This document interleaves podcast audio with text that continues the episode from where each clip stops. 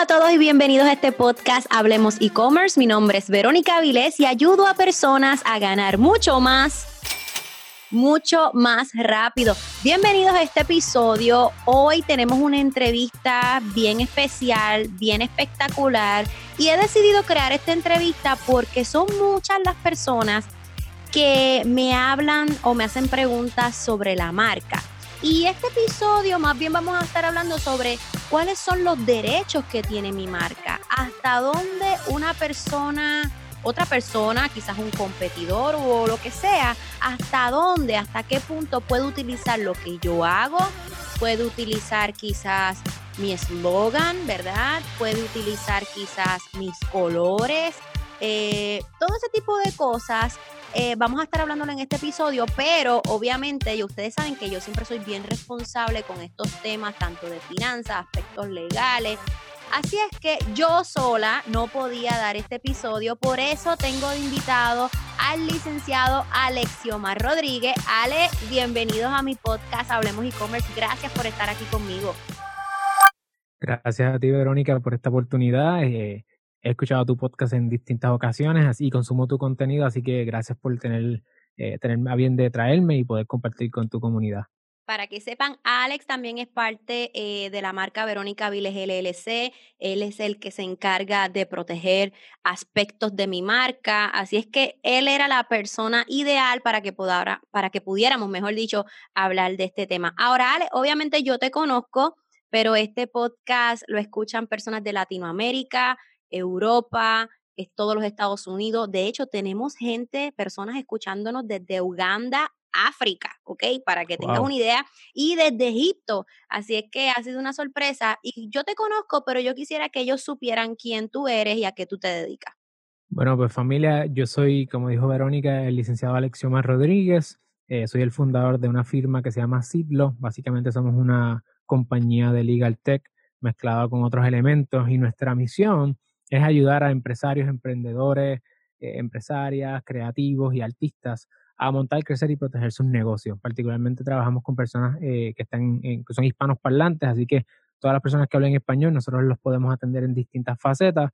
Y la verdad, lo que mayormente nosotros trabajamos es la propiedad intelectual.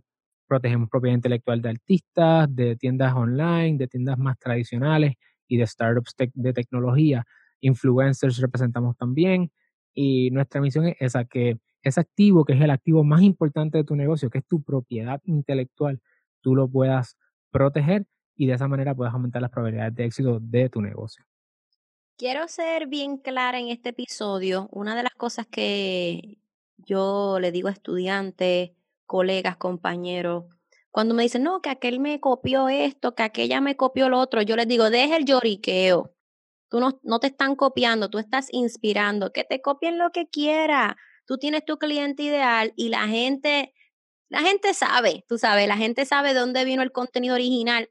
Sin embargo, este episodio era importante porque una cosa es que una persona pues te copió un contenido y lo puso a su forma y ves y tú sabes que eso vino de donde ti, pero ya hay un momento en que tú como marca y más si quieres seguir avanzando y tú ya esa especie de que tú quieres demostrar que ah, tu marca se respeta, ¿verdad? Y eso es lo que venimos a hablar en este episodio. ¿Hasta qué punto la persona o esa otra marca se puede copiar de ti o puede usar lo que tú estás haciendo?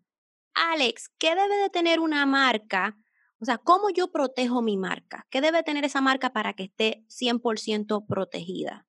Excelente. Lo primero que debemos pensar es que una marca, tenemos que definir qué es una marca. Y una marca puede ser un nombre, un slogan, como tú mencionaste al principio, colores, pueden ser frases, pueden ser dibujos, pueden ser un montón de cosas. Puede ser una imagen comercial, la manera en que tú empacas tu producto. Una marca es un concepto bien amplio, pero que el propósito de la marca es identificar en el comercio la fuente de un producto o servicio. ¿Qué significa eso? Que cuando yo veo ese logo, cuando yo veo ese hashtag, cuando yo veo esa frase, esos colores, yo sé que la fuente de ese producto o servicio en el mercado es de una sola persona, Verónica Vile. ¿verdad? Eso es lo que es la marca. Entonces, ¿cómo yo puedo? Significa que yo puedo tener muchas marcas en mi negocio sin saberlo. Eso es una de las cosas. Y lo segundo es que cómo entonces yo adquiero o protejo los derechos sobre mi marca. pues los derechos sobre una marca se adquieren con el uso de la marca en el comercio. Vender la cosa, tener tu tienda online, mercadearte en las redes sociales. Eso es utilizarlo en el comercio. Esa es la primera opción. Y la segunda opción para tú tener derechos sobre una marca es el registro. Pero ese registro es un registro bajo la intención de buena fe de que lo vas a utilizar. ¿Qué significa eso? ponle que no has lanzado tu tienda online, pero tienes un nombre y no hay forma que tú quieras otro nombre que no sea ese. Pues tú haces una solicitud de registro, y vamos a hablar ahorita de dónde, haces esa solicitud de registro y le dices a la oficina que la agencia le dice, mira, no la estoy utilizando todavía, pero la voy a utilizar en el futuro. Y el futuro es en los próximos seis meses, en los próximos, quizás el próximo año. Y hay una, una diferencia en precio, pero por lo menos una vez tú logres el registro, cuando la utilices finalmente, la fecha de registro se va a retrotraer a esta fecha de hoy, que aunque tú no estás vendiendo, ya tú empezaste antes. Aunque sí tiene que haber uso en ambas cosas, tú pudieras, sin registrar, tú puedes utilizarla y tener derechos, o tú puedes registrar bajo intención de uso y significa que también, aunque no hayas lanzado la tienda, tú pudieras eventualmente tener una protección que te cubra hasta el día de hoy. Esas son las dos formas. E, de adquirir derechos e, sobre una marca. Eso mismo yo te iba a preguntar. Hay personas que quizás se creen que, pero es que yo no soy una Coca-Cola de la vida, yo no soy una marca que lleva muchos años. Eh, yo puedo registrar una marca, proteger mi marca, aunque haya empezado ayer. Sí, definitivamente la mejor práctica es si tu nombre, por ejemplo, si estamos hablando de un nombre o de un hashtag o cualquiera de estas cosas, si no es genérico y no es descriptivo, ¿qué significa eso? Si, por ejemplo, tú vas a vender si tienes una tienda e-commerce, no le puedes llamar tienda e-commerce, porque eso no es una marca. Eh, ni puedes decir la tienda e-commerce más ready o más dura, la mejor, tampoco, porque estás describiendo algún producto o alguna característica. Eso es importante. Tienes que ser, tienes que ser arbitraria, tienes que ser eh, bien creativa en la, manera en que tú vas a nombrar ese, ese producto o servicio para que sea una marca. Si esa marca es protegible, pues entonces nace desde ese mismo momento y la mejor práctica sería someter una solicitud de registro para que eventualmente cuando te den el registro tú tengas acceso a otros remedios. Así que por favor no esperen a, a 10 años de tener negocio. O sea, si ya tú sabes que esa marca es protegible, el momento para registrarlo es hoy, porque toma tiempo ese proceso y es mejor tenerlo ahora que dejarlo para después. Súper interesante. ¿Hasta dónde Déjame ver cómo formulo esta pregunta. ¿Hasta dónde yo sé que esa persona que está copiando algo de mí, verdaderamente ya es momento de yo hacer algo para defender mi marca? Por ejemplo, pues quizás utilizo el hashtag una vez. ¿Cómo yo sé? Verdaderamente lo hizo de casualidad, pero espérate, lo sigue haciendo. O sea, ¿en qué momento ya yo digo, espérate, ya yo tengo que hacer algo porque ya yo veo esto como que, como que no fue sin querer. Y esto es como que tiene un propósito. Pues mira, el momento es el siguiente. Primero tenemos que analizar cuál es eh, el efecto que tiene ese, el uso de esa marca eh, por parte de ese competidor, digamos. El derecho de marcas, la teoría es que ellos quieren proteger no solamente a los negociantes, a ti y a mí, sino al consumidor, de que el consumidor no se confunda. Entonces, si una persona, si tú marcas un hashtag, ¿verdad? Pues lo mejor sería registrarlo para que quede claro que el hashtag está incluido como parte de la marca, porque los hashtags tienen una función también, eh, ¿verdad? Tienen una función específica, que es que tú puedas llegar a, ese hashtag y ver las fotos o el contenido que esté bajo Y como tú dices, que sea un hashtag verdaderamente particular de tu negocio, que no sea hashtag tienda online, pero es que ese hashtag todo el mundo lo va a usar. Exacto, tiene que ser un hashtag por ejemplo, si tu marca, eh, te voy a dar ejemplo de nosotros, nuestra marca se llama SIDLO, la de la oficina, SID de semilla, lo de derecho. Pues, si tú utilizas hashtag SIDLO, no hay break que tú no estés haciendo alusión a nosotros, de alguna forma, porque la marca es de nosotros. Así que ponle, por el ejemplo a tu tienda online, y si tu tienda online es una marca protegible y la usas en hashtag, pues tú sabes que esa gente te pueden estar eh, utilizando el hashtag para esos propósitos, o en la marca que sea cuando tú haces algo, pero pues muchas veces la primera, el primer paso es comunicarte con la persona. Mira, compañera, compañero, por Instagram, por DM o lo que sea, eh, estoy viendo esto y, creo que estás violentando mis derechos de, marca. Ese es el primer paso. Muchas veces, y en mi experiencia, eso no sirve. Eh, la gente no hace nada. Eh, sí ha pasado, oye, he tenido personas que escriben, la otra persona quizás le dice, mira, no, porque yo lo estoy haciendo de esta manera y no hay problema. Hay personas que va a depender mucho de cuán asustado esté la persona al otro lado, ¿verdad? Si la persona no quiere nada legal, porque la gente piensa que lo legal solamente llega cuando hay problemas, lo legal nace desde mucho antes, pues la persona puede decidir hacer algo o no hacer algo. Eso es lo primero. El segundo es, si te hizo o no te hizo caso, supongamos que no te hizo caso, ¿qué es lo próximo? Lo próximo muchas veces es enviar una carta de si desista. Ya ahí entra un abogado. ¿Por qué? Porque hay que presentarle a esa persona mediante un documento.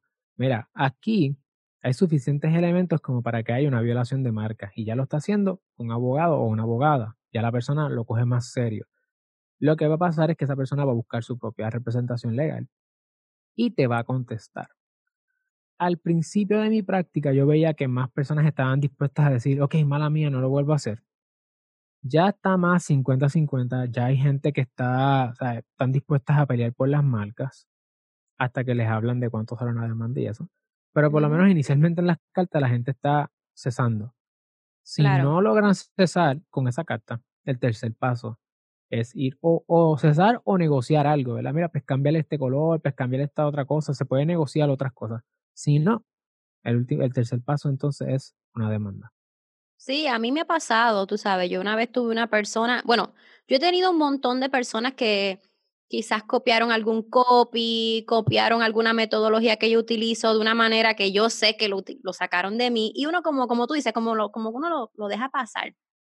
Pero hubo una persona que me copió mis páginas de captura, mis páginas de agradecimiento y me, o sea, era una cosa, los colores o por lo menos las formas de los artes simplemente y tuvimos que decir, mira, esto es un cesi desista, gracias a Dios, luego de ese cesi desista la persona lo quiso cambiar todo. O sea, no tuvimos que llegar a un nivel un poco más, más fuerte, ¿verdad? Un poco a la demanda. Así es que sí, primer paso, Alex te recomienda que escribas al inbox como que mira, este hashtag está registrado o esto viola tales y tales derechos. Y si no te hace caso, pues entonces tener, eh, ¿verdad? Que tu abogado envíe una carta de desista. Alex, yo siempre digo, le digo a mis estudiantes que nunca pierdan la oportunidad de hablar de los beneficios que tiene su producto. Por ejemplo, yo nunca he tenido que eh, hablar indirectamente de los errores o de los fallos que yo entienda que tiene otra marca para poder vender lo mío. Yo pienso que es una pérdida, es una oportunidad que pierdes de hablar de tus productos por estar hablando de otra persona. Sin embargo, hay muchas marcas que ese es su método de mercadeo, criticar la otra marca para poder vender mis productos y servicios. ¿Hasta qué punto si yo quisiera hacerlo, que esa no es la peculiaridad de Verónica, pero hasta qué punto yo verdaderamente puedo hablar mal de otra marca en las redes sociales, porque ese es otro problema, la gente se cree, pero es que en las redes sociales se permite todo, en las redes sociales no hay derecho, eso es libertad de expresión. ¿Hasta qué punto yo como marca, si mi método de mercadeo es criticar a otra marca para que alguien me compre, hasta, hasta dónde yo puedo llegar? Pues mira, eso es una excelente pregunta. Hay varios elementos que hay que considerar en ese tipo de asuntos. Primero es, ¿qué se está utilizando de la otra marca? ¿Verdad? Uno y es bastante común que las personas digan, ah, eh, otras marcas están diciendo esto, o aquella marca compartió tal cosa. Si tú, mientras más específico tú seas a la marca, a quien estás, eh, con quien estás haciendo la comparación, pues más cuidado tienes que ser, más cuidadoso o cuidadosa tienes que ser.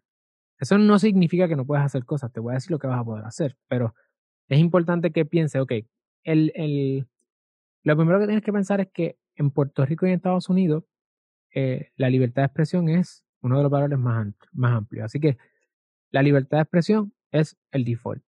Ahora, la libertad de expresión eh, tiene unos límites y los límites son la difamación, el nivel o la calumnia. Cuando tú mientes sobre otra persona. Esa expresión que tú haces, en este caso es una expresión comercial, si no es mentira, ¿verdad? No hay problema. Ahora, si la información es, es incorrecta, depende de quién tú estés hablando, hay un estándar que hay que evaluar. Si somos personas privadas, pues el estándar es de negligente. Fuiste un negligente al decir esto de esa marca cuando era mentira. Si es una persona pública, pues tienes que tener malicia. ¿Ok? Claro. De decir, esa información que tú compartiste está mal. Con ese elemento en, en, en, ¿verdad? en perspectiva, tú puedes inclusive comparar producto de marca y tener un arte que diga marca 1, marca 2, o mira mi marca y mira la marca de ella, lo que te ofrece y lo que me ofrece la, y lo que te ofrece la mía. Eso se puede hacer. Ah, que no es muy bueno porque estás trayendo la marca de esa persona y la gente la ve ahora en tu página, Eso no se ve bien. Estás dando pues, pauta. Estás dándole pauta. Entonces, si a lo mejor dice, si lo estás considerando, pues le estás dando más espacio. Tú puedes hablar cosas que te consten. Esa es la regla general. Si fuéramos a poner una regla de, un rule of thumb, como dicen los americanos, si es cierto, tú lo puedes hacer. Si tú probaste el producto, sabe malo, tú lo puedes decir. Si tú compraste el producto y a tu visión es una porquería, di por qué es una porquería. No puedes simplemente decir esto no sirve. ¿Por qué no sirve? No sirve porque yo lo compré, yo tenía esta expectativa y no llegó. El, Los reviews, que es ese concepto, ahora un, en este caso un review entre competidores, se puede hacer siempre y cuando lo que se diga es cierto y te conste. So, tú tienes que tener pruebas para vaquear eh, tu review. Por eso es que en YouTube hay tantas personas que viven de hacer reviews. Y tú puedes poner la marca, siempre y cuando lo que tú digas eh, cumpla con esos Porque requisitos. tú utilizaste ese producto, ese servicio, y tú dices, mire, base a lo que mi experiencia, yo compré esto tal día y me pasó esto. Vamos a suponer que yo tengo una tienda online de jabones. Y una competencia se molestó porque le estoy dando duro en las redes sociales, porque estoy boom. Y una persona crea una página falsa que se llame eh, jabones no sé qué o noticias de jabones, un ejemplo. Busco en Google una foto, o sea, que tú buscas en Google y sabes que la sacó de Google fue a Google y buscó una foto de una piel así con, con ronchas, ¿verdad? Picadas, quemaduras. Y vengo y pongo en esa página falsa que creé en Facebook y digo, esta piel, eh, compré este producto y la piel se me puso así, no le compren y le meto mucho chavo, pero ahora mismo yo no sé quién es el autor de esa página. Fue una persona que creó, yo como la dueña de la tienda del jabón original, ¿verdad? La que él está afectando o ella está afectando ¿Qué yo puedo hacer? O sea, yo lo tengo que permitir, eso es algo normal porque en las redes sociales, volvemos a hablar del tema, o yo tengo manera de, de proteger mi marca, o sea, yo como, como marca tengo un derecho de hacer algo. Pues mira, utilizando el mismo esquema que dijimos, uno hizo que hay libertad de expresión entre dos personas privadas, la persona está diciendo la verdad, no, está mintiendo, así que está difamando. En ese caso, ahí ya hay un stop. ¿verdad? Tú no, una persona no puede hacer expresiones que sean falsas, eh, y menos en las redes sociales. ¿Qué cosa uno puede hacer? Pues si uno está en Facebook, uno puede reportar la página o reportar el post. Entonces Facebook tiene un proceso para hacer esos claims. Y aunque en muchas ocasiones la base es copyrights o marcas, hay también expresiones de esto es difamación o esto me está, esto está mintiendo. Y tú puedes reportar la página y tumbarla. Eso es una cosa, o el post como tal, si el post es lo que está en infracción. Igual Instagram, igual YouTube. Tú puedes hacer esos claims en las redes sociales y tumbar ese contenido. Ahora, si las cosas se salen de control, fuera de control, en ese caso no sabemos quién es, ¿verdad? Pero si se saliera fuera de control, pues tú pudieras ir verificando a ver cómo tú puedes lograr identificar a esa persona. Y, y eventualmente tú puedes tener una causa de acción en un tribunal. Si se vuelve en una persecución de parte de, esa persona. A mí lo que me preocupa en muchas de estas situaciones es que, ¿qué está en la mente de tu competidor de darte pauta a ti, aunque está mintiendo? ¿verdad? Hay que tener bien poco tiempo y estás a ti, con su, ¿verdad? A ti que tienes la tienda online, que estás haciendo negocio. No te dediques a estar dándole pauta a otros, aunque sea para estar criticando, porque primero que si es mentira te expones a, una causa de acción en los tribunales. Y número dos, este, eso, una causa de acción bien hecha te pudiera tumbar el negocio. Exacto. Por eso te digo que estamos hablando aquí de dos conceptos. El primer concepto es que yo siempre recomiendo que no utilices como promoción o mercadeo hablar mal de otra marca porque pierdes la oportunidad de hablar bien de tu marca. Yo siempre digo, el negocio, la marca, la persona que está hablando mal de otro negocio, si supiera que él o ella es la que se ve mal, tuviste una oportunidad para hablar los beneficios de tu marca y tomaste el tiempo para hablar de la otra persona, porque sea malo o bueno lo que estás diciendo, sigue siendo promoción. Pero también tenemos el otro lado de que quiero que entiendas que si una persona te lo hace a ti, tú tienes unos derechos. Porque sea en las redes sociales, cualquier persona no puede venir a hablar de ti, mucho menos si no ha utilizado nunca tu producto, si es mentira, ¿verdad? Si no tiene la experiencia de utilizar tu producto. Estamos hablando de los dos lados para que tú sepas que tú tienes unos derechos como marca en las redes sociales. Alex. Y, y, de hecho, ah, por esa misma línea para terminar el pensamiento, es que si tú entiendes que yo tengo clientes que bregan en la industria de la comida, entonces hay asuntos que tú puedes venir y si una marca dice, estos son nuestros ingredientes, ¿verdad? O, o una marca dice, estos ingredientes tienen este efecto, por el que seas tú dándole promoción a tu marca, tú puedes coger ese statement, ponerlo en tu plataforma y, comentar sobre ese statement, sobre esa afirmación. Tú lo puedes hacer sin tener que decir quién lo puso, sin tener que entrar en ese asunto. Tú puedes decir, ok, hemos visto que personas están diciendo por ahí en las redes esto, esto y lo otro. Tú puedes decir, es importante, si tú tienes un estudio, por ejemplo, de ingredientes, ese ingrediente te deja calvo o ese ingrediente afecta de esta manera o la otra, tú puedes hacer tu review. Yo tengo clientes que cogen un producto, van a los ingredientes, los ponen y dicen, ah, este producto dice que es certificado tal cosa, ¿verdad? Porque no todo lo que aparece en un producto es cierto. Entonces la gente se certifican como producto keto, digamos. Y tú puedes, que eso está de moda ahora, tú puedes ir a los ingredientes y decir, mira, esto no cumple con lo que es keto, porque mira estos, mira estos elementos que según esta organización de keto internacional que sí que rayo, dicen cuáles son los ingredientes que sí son keto. Eso tú lo puedes hacer. Tú puedes, tú puedes coger afirmaciones o statements y tú poner, ¿verdad? En, educar a la gente diciendo, si ven esto por ahí, sea de quien sea, puede ser mío mismo, está, puede estar mal. Eso tú lo puedes hacer, pero tú no estás atacando a la marca. Tú estás la idea. Entonces, hasta qué punto ustedes los que están negociando, nosotros los negociantes, los empresarios y las empresarias, hacemos esa, esa parte difícil, esa, esa línea, tiramos esa línea de, que yo puedo decir, esto está mal, esta idea o este concepto está equivocado y tener razón. Si tú tienes razón, está equivocado, o sea, no hay, no hay break.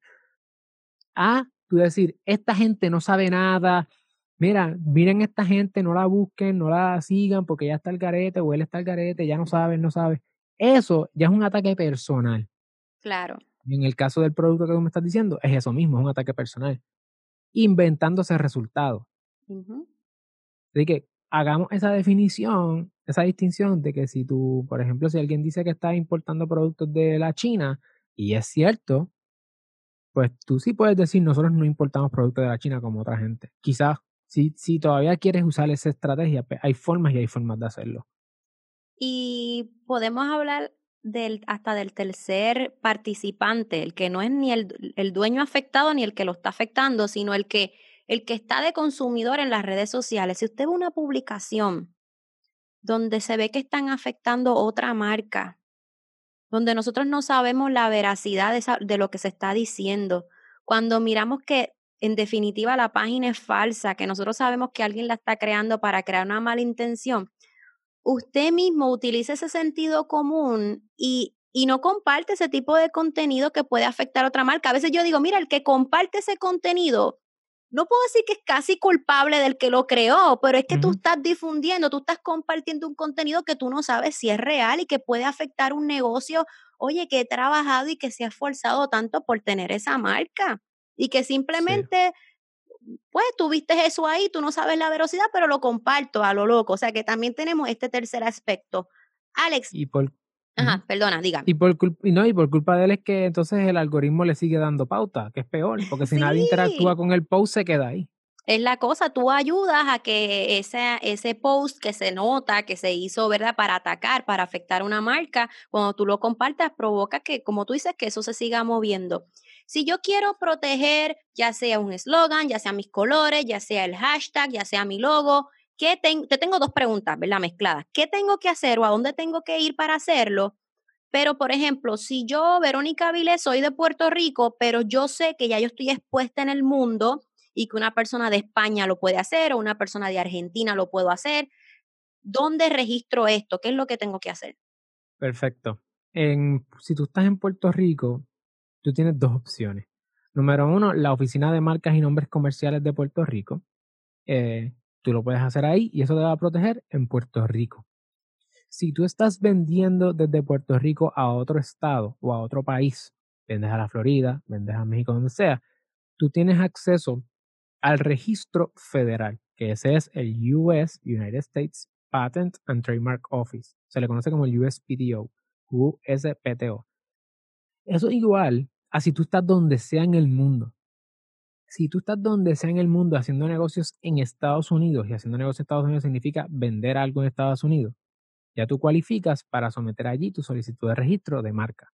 Así que todas las personas de América Latina, España, donde sea, pueden ir ahí. De la, ahora, digo Estados Unidos porque mucha gente lo que quiere es vender en Estados Unidos y después vender en otros países. Cada país tiene su propio registro y hay que ir a registrar en cada país. Lo bueno de Estados Unidos, o el beneficio de Estados Unidos, que como uno de los mercados de consumidores más grandes en el mundo, sin considerar China, pues cualquier cosa que trate de entrar a los Estados Unidos, que son los 50 estados y los territorios, que incluye a Puerto Rico, estaría protegido. Si el producto marca Verónica Vilés de, un de país X, que es una falsificación, entra a Estados Unidos, la gente de la gente del US eh, Border Patrol y Customs y toda esta gente, ellos son notificados de que ese producto entró y te notifican a ti. Cuando abren la caja y ven que es una falsificación, dicen, adiós, este producto no es de Verónica. Te envían, te hacen una notificación a ti y por estar registrada, y tú ves y dices, ah, mira, esta persona fulanito de, de Jayuya, ¿qué ha pasado? Yo te he representado a varias personas así. Esta persona mandó a, mandó a comprar de, de China, de donde sea, este producto que es una falsificación. Y ahora Verónica, que no la conoce a esa persona, es notificada y tú puedes tomar acción legal en eso. Así que por eso es que si puedes hacer la solicitud de registro en Estados Unidos, hazla primero en Estados Unidos, si, si cualificas que tienes que vender a Estados Unidos, para que te proteja todos los Estados Unidos y no solamente el estado de la Florida o Puerto Rico. Y eso, es bien importante porque hay personas, por ejemplo, si yo soy de Argentina, pues yo me protejo con Argentina. Mira, estamos en un mundo, estamos viviendo en un mundo tan conectado. Imagina el comercio electrónico que nosotros vendemos productos a cualquier país, a cualquier parte del mundo. Si puedes registrarte también en los Estados Unidos para irte a la segura de que todo esté bien, hazlo. Sí. Para mí es lo más. Cuando, Alex, cuando alguien va a crear entonces una marca, ¿qué es lo primero que tú les recomiendas? Una persona va donde ti y te dice, mira, tengo esta idea, tengo esta marca. ¿Qué es lo primero entonces que tú les recomiendas? ¿Cuáles son esos pasos? El primer paso es buscar en Google, en las redes, en todos lados, que nadie esté utilizando esa mismo, ese mismo nombre eh, para un producto igual o similar. Un producto servicio igual o similar. Eso es lo primero. Tienes que hacer ese análisis eso es lo que se llama un trademark clearance, que es limpiar y decir, ok, puedes seguir hacia adelante. ¿Por qué? Porque si el nombre te gusta mucho, lo más seguro es que ya alguien lo pensó. Y eso es importante porque nos enamoramos del nombre y después no supimos si esa otra persona lo tiene y lo tenemos que eliminar. Así mismo es. So, es el primer paso. Muchas personas se frustran en ese momento porque dicen, ah, yo tenía este nombre, me enamoré, etcétera. So, no inviertas en diseño gráfico, no inviertas en todas estas cosas hasta que tú no estés segura o seguro que ese nombre es protegible, número uno. Número dos, que nadie la esté utilizando en el comercio para un producto o servicio igual o similar. ¿Qué significa similar? Significa que si tú vendes tenis, es similar ropa. Si tú tienes una tienda de joyas, es similar a productos de mujer. Hay que mm. tener cuidado, ¿verdad? Si tu mercado son joyas masculinas, pues es posible que un producto similar sea ropa hacia eh, personas que utilicen ese tipo de servicio. Pero, una, pero un momento, yo tengo una idea de un nombre. Y yo sé que ese nombre en Facebook alguien lo tiene, porque sabes que en Facebook aparece todo. Pero una cosa es que esté en Facebook y otra cosa es que esté registrada esa marca o ya porque alguien lo haya usado y tengo una tienda online ahí en Facebook y no hizo todos los aspectos legales correctos, yo lo puedo usar, no lo puedo usar. El derecho de marcas nace con el uso, así que si esa persona está mm. utilizándolo, está vendiendo, está en Facebook, está activo o activa, ya, tiene el ya tiene el derecho sobre la marca o tiene mejor derecho. Eso no significa, y aquí viene un truquito, Eso no significa que tú no puedas someter una solicitud de registro. Si la marca, vemos a ver las redes, ah, identifica a esta persona que está allí. Pero lo importante es que tú lo sepas, que tú sepas que existe esa persona. Número uno, va a los registros y no están en los registros federal o estatal o en tu país. Dices, pues la persona no ha hecho el registro. Tú puedes someter una solicitud de registro porque el, el derecho es de quien lo utilice, ¿verdad? Primero, pero cuando el oficial examinador haga el análisis de la marca, va a compararla con otras marcas que estén registradas o hayan solicitudes pendientes. Significa que para propósitos del registro, tu marca llegó primero. Si esa otra persona no se, no se entera jamás, la marca, las marcas en Estados Unidos, pues después que pase cierto tiempo, se convierten en marcas incontestable, que no las puedes pelear. Y entonces es uno de los, de, de los beneficios del registro. Que aunque sí, el derecho sería de esa persona, pero si esa persona nunca se entera y pasan cinco años y ya tu marca está registrada, la persona no puede entrar al USPTO en este caso y pedir la cancelación de la marca, se fastidió y lo más seguro es que las dos vayan a tener que sobre, eh, coexistir en el mercado. Pero tú tienes los remedios que te da el registro. Así que es un truquito, ¿verdad? No todo está perdido, pero hay un riesgo de que esa persona se entere y entonces se oponga a tu marca. Pero si no, pasaste, esa persona sigue por allá en lo suyo, tú sigues en lo tuyo y lograste el registro y lograste ese estatus de que... Y que no, puedes perder la esperanza si te gusta mucho el nombre y pues quizá lo podemos intentar. Número uno, entonces, buscar, verificar que no, es, que no esté disponible, que nadie tenga lo que yo quiero. Número dos, ¿cuál es el próximo paso? El próximo paso es entonces verificar en los registros y una vez, o sea, una vez que se hace ese clearance, que es protegible, que nadie está utilizando y que no están los registros y ni hay solicitudes pendientes, el paso número dos es entonces someter la solicitud de registro si te interesa registrar, que es la mejor práctica. Eso se hace en Puerto Rico en la oficina de marca y en Estados Unidos en el USPTO. Es el segundo paso. Alex, todas las personas que quieran, este, tengan alguna duda con su marca, saber si su marca está o no está, tú sabes, con todos los puntos, toda la protección eh, correcta, si se sienten amenazados por alguna crítica o por alguna otra persona que esté utilizando algún componente de su marca, todo lo que es relacionado con registro de marca, si te necesitan, ¿dónde pueden contactarse? Dale tu información, cuéntamelo todo. Pues mira, nosotros ahora mismo estamos en todas las plataformas de redes sociales. Tenemos un canal de YouTube con más de 3.000 suscriptores, estamos en podcast. Tú tienes un podcast, exacto. Tú tienes un podcast. un podcast también. Por mi, todo es por mi mismo nombre, Alexiomar Rodríguez. Se escribe Alex I-O-M-A-R, Alexiomar Rodríguez. Eh, el nombre es bastante raro, o bastante fácil de conseguir. Y, y mi equipo es Sid Law, Sid de semilla, Law de derecho.